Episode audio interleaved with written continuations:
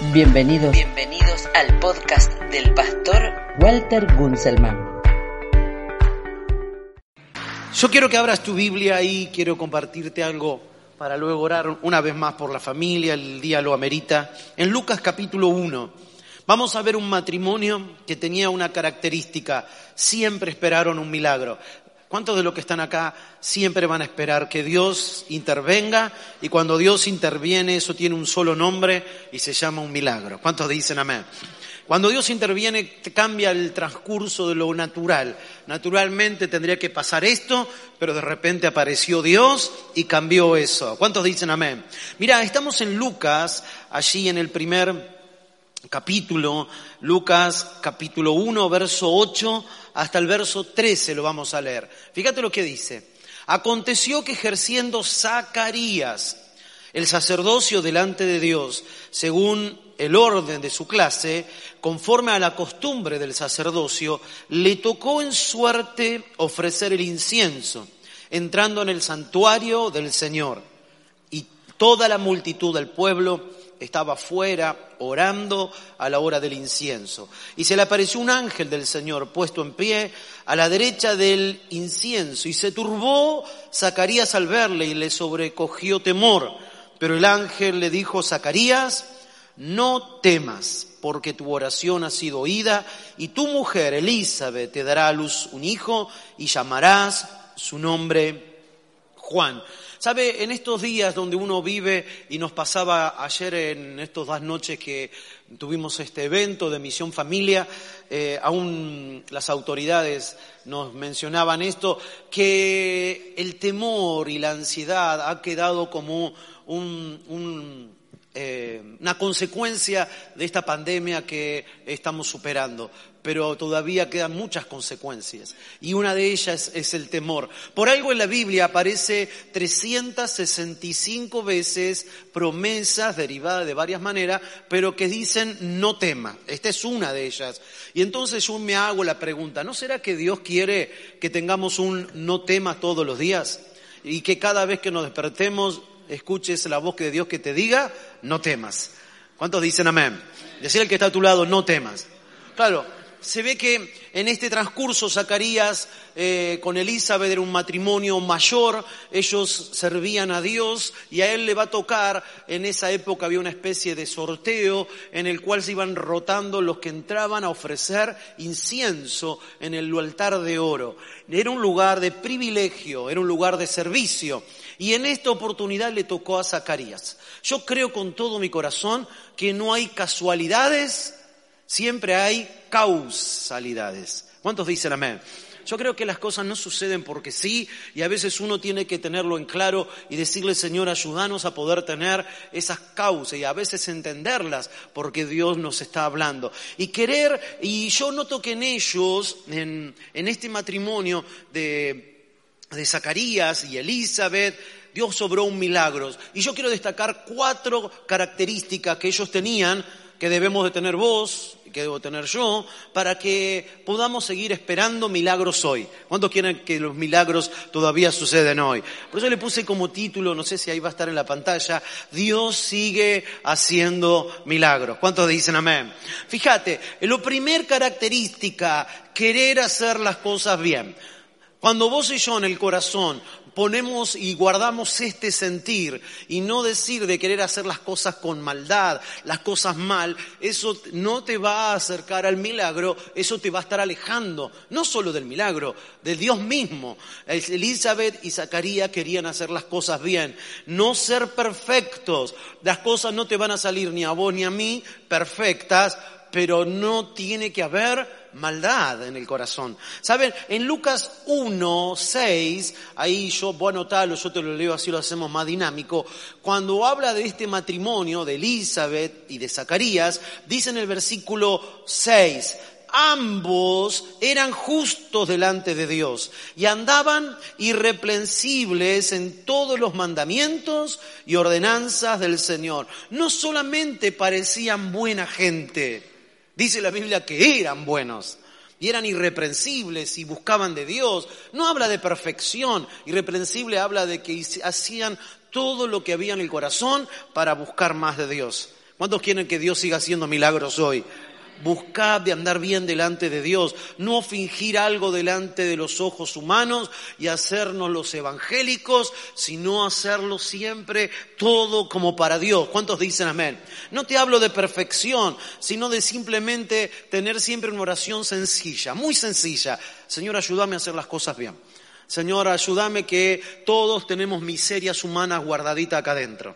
Todos tenemos envidia, celo, nuestra lucha humana siempre va a estar la parte esa carnal de bronca, odios, rencores. Y yo tengo que eso llevarlo a Dios y decir yo no quiero ser una persona mala. Disculpa esta, esta expresión. Si vos querés un tipo malo, una tipa que es mala, no puede estar pidiéndole a Dios hacer que Dios los bendiga. Dios por la gracia lo va a cambiar y Dios no es que no te ama, Dios te sigue amando, pero nos ama tanto que no nos va a dejar igual. Él nos va a cambiar. ¿Cuántos dicen amén? Ellos habían logrado no solo ser eh, unas personas correctas, sino a mí me gusta esta palabra, que recién la leímos, ambos. Y qué importante porque esta palabra ambos hablan de casi un acuerdo en común. A lo mejor era un acuerdo hablado, a lo mejor no lo sabemos, era un acuerdo casi tácito sin haberse hablado, pero dice que ambos eran irreprensibles. No era que uno tiraba del carro, lo tiraban los dos juntos. Los dos juntos decían vamos a hacer las cosas bien. Y entonces yo me hago una idea que en este Día de la Madre, no, ¿por qué no hacer a veces un, pacto tácito y que podamos juntos decir, Señor, declaramos que juntos como hogar vamos a buscar de Dios, la prioridad va a ser la casa, la familia, el saber que no vamos a dejar que la maldad entre. Le ponemos reja, le ponemos candado, le ponemos alarma, le ponemos cámara y el wifi entra de todo por el wifi. Y nos olvidamos a veces de que ahí también hay maldad. Señor, que en mi casa sea un lugar donde Jesús pueda habitar. No que podamos resolver las ayudas, que van a venir problemas, pero como familias la vamos a sacar adelante. ¿Cuántos dicen amén? Y no permitiremos la falta de respeto, que haya violencia, que haya y que en el hogar se puedan poner esos valores y fundamentos del respeto y de la ayuda. ¿Cuántos dicen amén? Y de que podamos decirle, Señor, y a mí me impactó porque dice, ambos eran irreprensibles delante de Dios. Y claro, se ve que había ahí como un acuerdo, sentarse los adultos responsables, sentarse a veces como papás, como mamás, o quien toque llevar adelante la familia, y decir, bueno, estas cosas vamos a esforzarnos para que estos pilares, el orar, el buscar de Dios, no puedan faltar en nuestros hogares. ¿Cuántos dicen amén? Cuando Luquitas, él Sé que por ahí alguno no, no va a, saber la dimensión, pero Lucas, nuestro sobrino, él está en la iglesia cuadrangular, fundadora mundial en Estados Unidos, contratado, está trabajando para dirigir la orquesta y el coro, porque se va a cumplir un siglo donde una mujer que Dios usó en hace un siglo atrás, en un avivamiento en Estados Unidos, Dios la usaba muy fuerte en milagros. Ella es MacPherson, y el nombre era Amy MacPherson. Y ella dejó, qué curioso, ¿no? Les cuento esto ahí casi como una curiosidad de color. Dejó dos baúles guardados con una orden expresa. Ábranlo dentro de 100 años y se cumple ahora. Así que la idea es poder ahí, Luquita está ahí, y claro, uno dice, qué bendición es tener un hogar, que la bendición nos alcance hasta la tercera y cuarta generación. Cuando él era chico, Lucas, allí en Chipoletti, cuando mi cuñado tenía la iglesia en Chipoletti, nos congregábamos, claro, eh, Rubén y Ana, mis cuñados, ellos eh, llevaban a Luquitas al jardín, terminó el año, presentación de carpetas, y en la carpeta, en el informe, le mostraban los dibujos, el comportamiento, bueno, todo el informe que hace una docente. Y en eso, la docente le pregunta, ¿ustedes tienen familiaridad con alguna persona asiática, un chino, un japonés, un coreano? Y dice, miraron con no, no conocemos ningún chino, un japonés, no, no, no hay nadie. ¿Algún familiar, algún vecino? No, ¿por qué? No, no, porque en reiteradas veces Lucas, Luquita, dibuja a la familia y en la familia aparece un asiático. ¿Cómo? ¿Por qué asiático? Porque en vez de hacerle los ojos redondos, le hace dos rayitas, como ojos chinos. Curiosidad llegaron a la casa, la alegría de tener las carpetas, de haber terminado la... Y le dice, Loquita, dice, qué lindo que dibujas, qué bien que terminás. Dice, ¿y este quién era la perra? ¿Cómo se llamaba la perra? La negrita. La negrita, y tiene, ahí este, esta es Andrea, esta es mamá. ¿Y este quién es? Y Luquita le dice, ese es el abuelo, mamá. El abuelo es nuestro pastor, Taconte. Le dice, ¿cómo el abuelo? Claro, mamá, ese es el abuelo que estaba al lado, un dibujado más grande. Y dice, ¿y por qué está durmiendo? ¿Por qué le haces dos rayitas en el ojo? Ay, mamá, el abuelo está orando. claro, ni la docente, ni los papás sabían que la imagen de Luca era que su abuelo estaba orando. Así que no iba a hacerlo con los ojos abiertos, era el coreano de la familia, era el asiático. Claro, en realidad es el hogar que uno dice, ¿cuántos quieren tener y saber que Dios sigue haciendo milagros? Bueno, entonces siempre vamos a tener que tener, querer hacer las cosas bien. Número dos, anotalo, son valores que, que tenían este matrimonio que nosotros tenemos que tener. A los buenos también le pasan cosas malas. Y aquí yo quiero meter la pala a fondo. Saber que en la vida no todo va a salir bien. Si no lo leíste, cuando salgas, lee el cartel, dice respuesta de fe aquí afuera. No dice pare de sufrir. ¿Por qué? Porque la vida conlleva en sí mismo fracasos, cosas te van a salir mal a vos, a mí, cosas inesperadas, metidas de pata que no quise meter, igual las metí, me equivoqué. No escuché ningún amén. Y que vos sepa y diga, ay, pero usted me vendió un producto malo.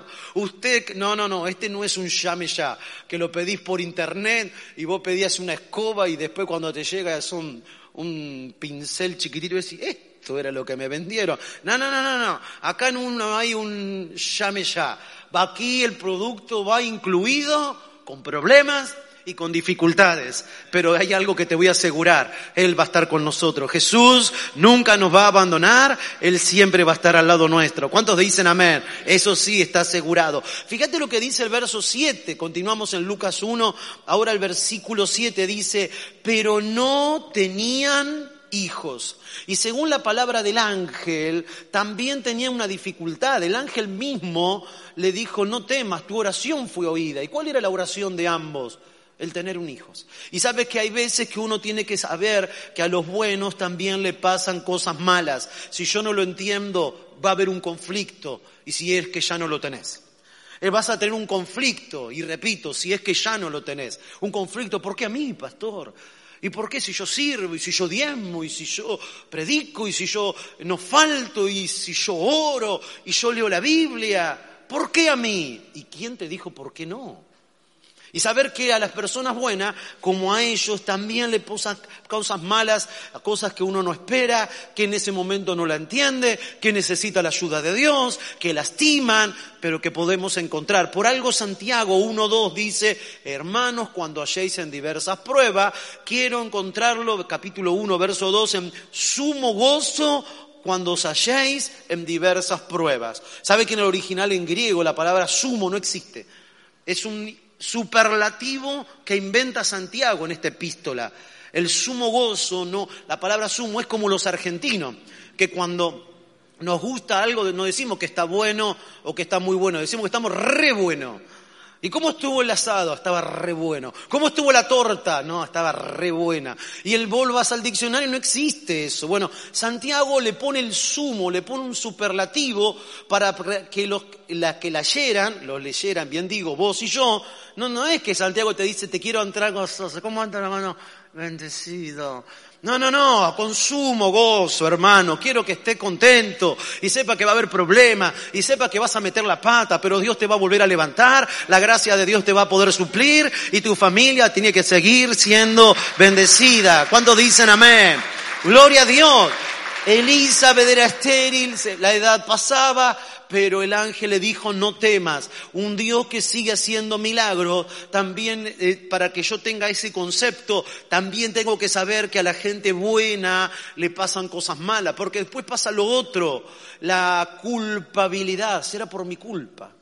¿Y será que yo fui el culpable? ¿Se- Dios me está castigando. Y a veces venimos arrastrando un lastre religioso de alguna religión que nos enseñaron de chico, en mi caso el romanismo, y donde siempre la penitencia y la culpa es el que te arrastra para atrás. ¿Sabe que tu Dios y mi Dios es un Dios bueno? Diga conmigo, Dios es bueno y Dios me va a bendecir. Ese es el Dios que sigue haciendo milagro. Y quiero decirte algo, esto es tan espiritual, que ese paradigma, ese pensamiento en tu cabeza, en la mía, se tiene que romper, porque no...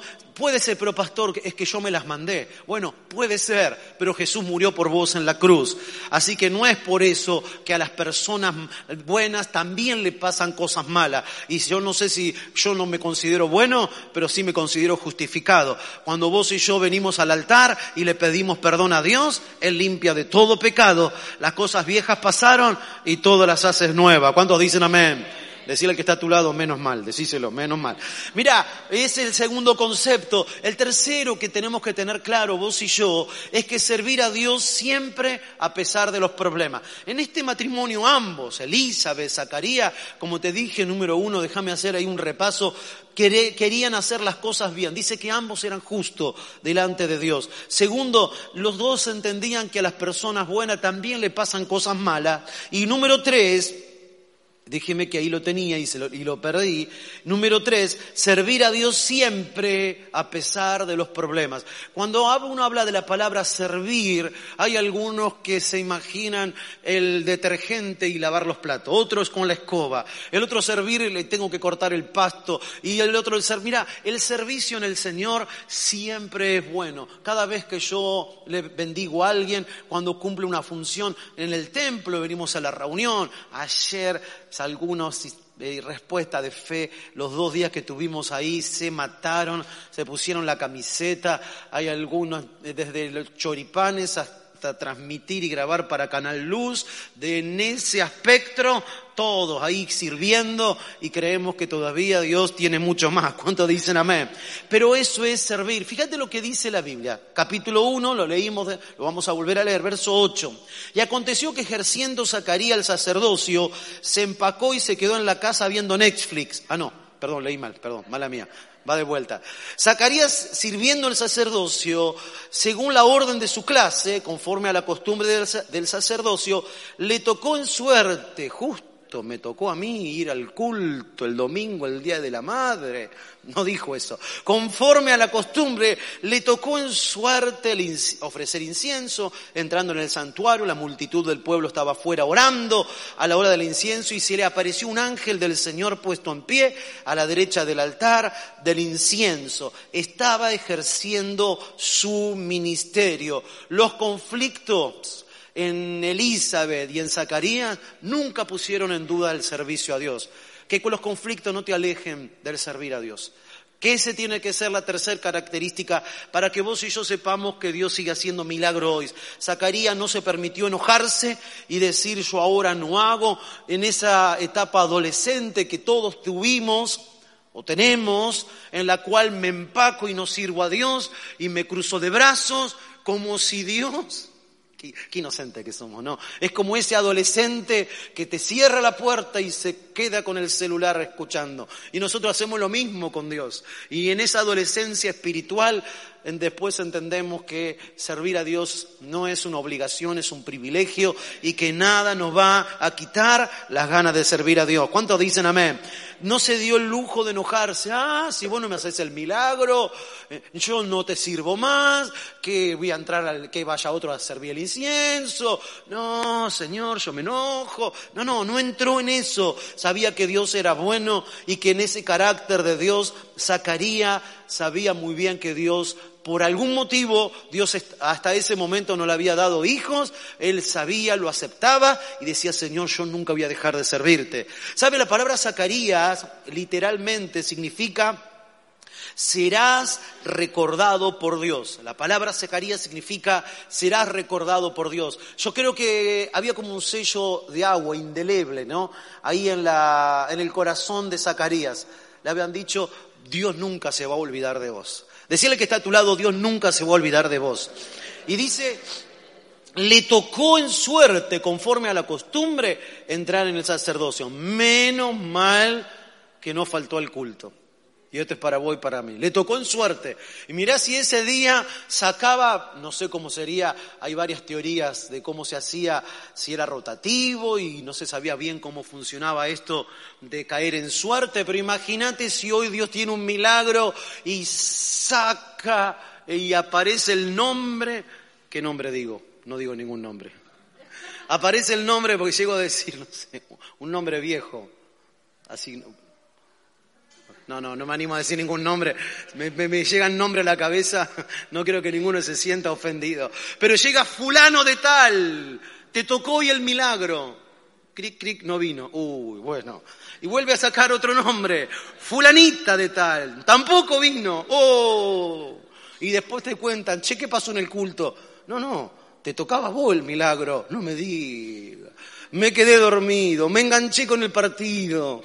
Lo que pasa es que anoche me clavé la net, me clavé una serie de Netflix hasta las 5 de la mañana y no me pude despertar. Pero vos y yo hoy estamos acá y Dios siempre nos va a acordar, hay un milagro para nosotros. ¿Cuántos dicen amén? Mala mía, no, me parece que estoy presionando a mucho. Pero sabe, Zacarías dice que le tocó, él sabía muy bien. ¿Sabe qué es quemar el incienso en el altar de oro? Es, muy lindo estudiarlo y saber por qué a la derecha le aparece el ángel.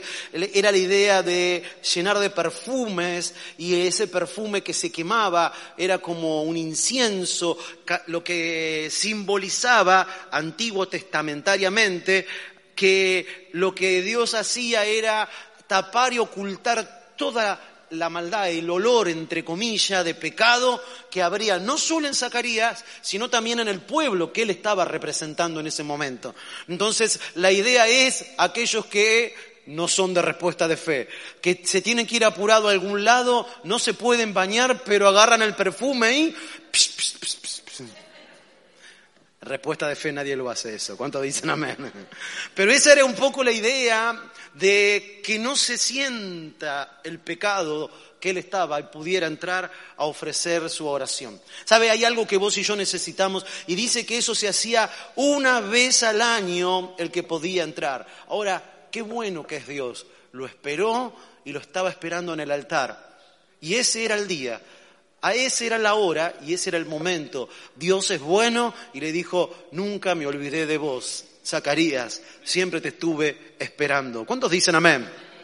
Sé que Dios es un Dios bueno. Y cuarta y última característica, mientras le pido a los chicos que me ayuden con la administración de la música, el cielo sigue respondiendo a nuestras oraciones. ¿Cuántos dicen amén? Yo no sé si entraste alguna vez en ese estado de, a mí Dios no me escucha, claro, el pastor lo escucha porque es un acomodado, a la pastora lo escucha porque tiene el micrófono, pero a mí nunca me escucha, no, no, no, no, no. Dios siempre escucha las oraciones de sus hijos. ¿Cuántos dicen amén? Fíjate lo que le va a decir Lucas 1.13, pero el ángel le dijo a Zacarías, no temas, porque tu oración ha sido oída y tu mujer Elizabeth te dará a luz un hijo y llamará su nombre Juan, y tendrás gozo, alegría, y muchos se regocijarán en su nacimiento, porque será grande delante de Dios, no beberá vino ni sidra, será lleno del Espíritu Santo, aún desde el vientre de su madre. Y él hará que muchos de los hijos de Israel se conviertan al Señor, Dios de ellos, irá delante de él con el espíritu y el poder de Elías, para hacer volver el corazón de los padres a los hijos y de los rebeldes a la prudencia de los justos, para preparar al Señor un pueblo bien dispuesto. ¿Sabe? El nombre que tenía que ponerle era Juan. Juan en el hebreo es She, lo tengo que leer, Sheohanan, Sheohanan, que significa Dios favoreció con su gracia. Yo vengo a decirte que vos y yo lo que necesitamos es siempre tener la gracia de Dios y saber que eso hace que un cielo esté abierto y que yo pueda estar esperando un milagro. En este año yo quiero, lo que resta de este año, yo quiero, declaro y digo, Señor, este año no se va a ir sin dejarnos bendición. ¿Te animás a declararlo conmigo? Este año no se va a ir sin dejarnos. Algunos están pensando en el Vitel Tonel, en la torre de panqueque, ¿cómo le llaman? Antipasto. Ahí si no, no, vos pensá que este año no se va a ir sin dejarnos bendición. ¿Cuántos dicen amén? Y como orábamos al comienzo, me gustó esa expresión, que el ángel le dice, será grande delante de Dios. Y uno dice, vio cuando vos le preguntás a los chicos, ¿qué querés cuando seas grande? Uno dice, bombero, el otro dice, yo quiero ser policía. Vio que hay en el corazón de los chicos ese espíritu de, de servicio, ¿no?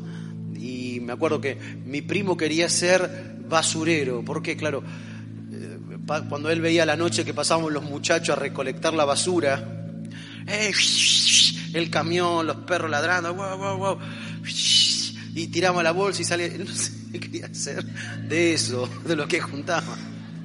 Menos mal que se hizo diseñador gráfico, ahora tocan en lo de esta matea, qué loco.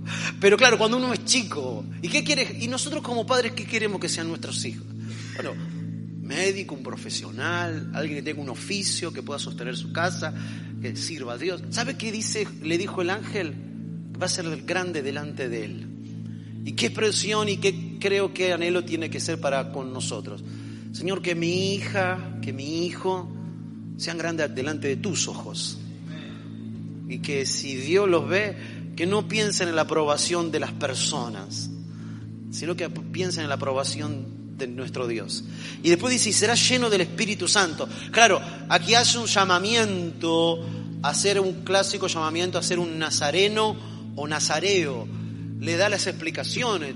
Todo judío sabía muy bien qué significaba.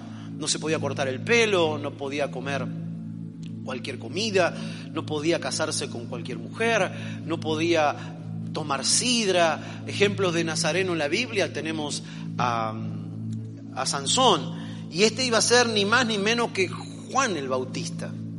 Este Juan es el que vemos aquí y dice que hay algo importante y a veces uno no se va a dar cuenta, pero a veces queremos que nuestros hijos sean buenos delante de los vecinos. Y mi mamá me decía, ponete la ropa interior, no sea que te pase algo. ¿Cuántos dan alguna mamá? Mirá, tenés un accidente y ven que tenés esa ropa interior. ¿Qué van a decir los vecinos? Que soy mala mamá. En estos... ¿A cuánto les pasaron eso? Es verdad, Teresa. Tu mamá te decía lo mismo, claro. Y en definitiva, si uno tiene un accidente, lo que menos importa es la ropa interior. ¿Qué va a decir la gente? Se puso colorada, pastora. Con las medias agujereadas, los casi digo calzoncillo y queda poco académico. Claro, pero uno está preocupado por la vista de los demás. Bueno, no digo que no, el decoro es importante, pero que sea más importante como lo vean Dios, que sea grande delante de el Señor. ¿Sabe? Por eso creo que la oración por nuestros hijos tiene que ser esa, ¿no? Y estas cuatro verdades que te mencioné, que la podamos tener presente. Ezequiel, perdón, Elizabeth y Zacarías tuvieron un cielo abierto, porque tenían esas cuatro características. Buscala, anhelalas, igual que, que nosotros, todos. Número uno, te dije, eran buenas personas. Perdón, querían hacer bien las cosas. Ellos no, dicen que ambos servían a Dios, eran justos, eran piadosos. Se ve que había como un acuerdo tácito, implícito, o a mejor hablado. En esta casa vamos a orar, en esta casa hay valores que no se, que no se van a romper y si hay vamos a pedir ayuda, que no haya violencia, que no haya problemas verbales, violencia de, de, todo tipo, económica, que busquemos a Dios, si no podemos arreglarlo, buscamos ayuda, que acá se busca de Dios, se ora, en este lugar se enseña el trabajo, el no mentir, el perdonar, y no somos perfectos, también se enseña que se mete la pata, pero que tenemos un Dios que cuando nos arrepentimos, Él nos vuelve a levantar. ¿Cuántos dicen amén? Querer hacer bien las cosas. Dice que eran a los buenos también les pasan cosas malas, sabiendo que siendo así ambos eran justos. Dice que Dios no le contestó la oración, que Elizabeth era estéril, ¿no? Siempre a las personas buenas le pasan cosas buenas, también le pasan cosas malas. No, ¿por qué es importante eso? Porque si no yo me enojo y me cierro el corazón y no sirvo más a Dios, que es el tercero servían a Dios a pesar de los problemas. No eran perfectos, tenían dificultades, pero nunca pusieron en duda servir a Dios. Y eso logró que Zacarías estuviera en el lugar correcto, en el momento correcto, y Dios lo estaba esperando. yo sé que Dios también tiene un milagro para vos y para mí. ¿Cuántos dicen amén? Sí, dale un aplauso al Señor. Ponete de pie ahí donde estás. Y vamos a orar. Ponete de pie. Padre, en el nombre de Jesús. Oramos por nuestras casas, nuestras familias. Cerra tus ojos. Y vamos a decirle este coro que cantábamos al final. Llévame a ese lugar arriba. Que mi lámpara esté siempre encendida. En mi casa, en mi hogar. En este día, Señor de la Madre, oramos para que en cada hogar, en cada casa, podamos entender que necesitamos de tu presencia, Señor. En el nombre de Jesús, en el nombre de Jesús. Espíritu Santo, mientras le adoramos, decirle, Señor, por mi casa, por mi hogar, Señor. Siento que una nube desciende. Sí, Señor. Siento tu amor. Aleluya. Que viene sobre mí. Siento que una nube desciende. llévame a tu hogar. Arriba. Arriba. Que mi lámpara esté siempre encendida.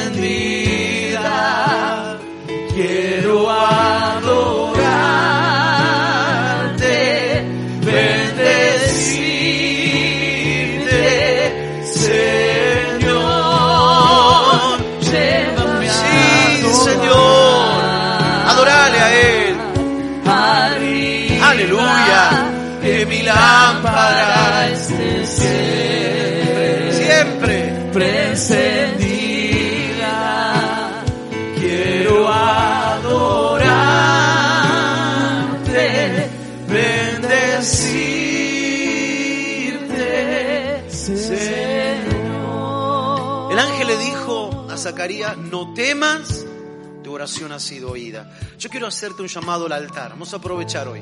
No hay tantas personas y hay lugar, así que si vos hay una oración, el ángel le dijo a Zacarías, el Espíritu Santo te está diciendo, tu oración ha sido oída. Deja tu lugar, vení al altar, vamos a orar juntos en el altar mientras le seguimos adorando. Yo quiero orar por vos y decirle, Señor, es tu amor, es tu gracia.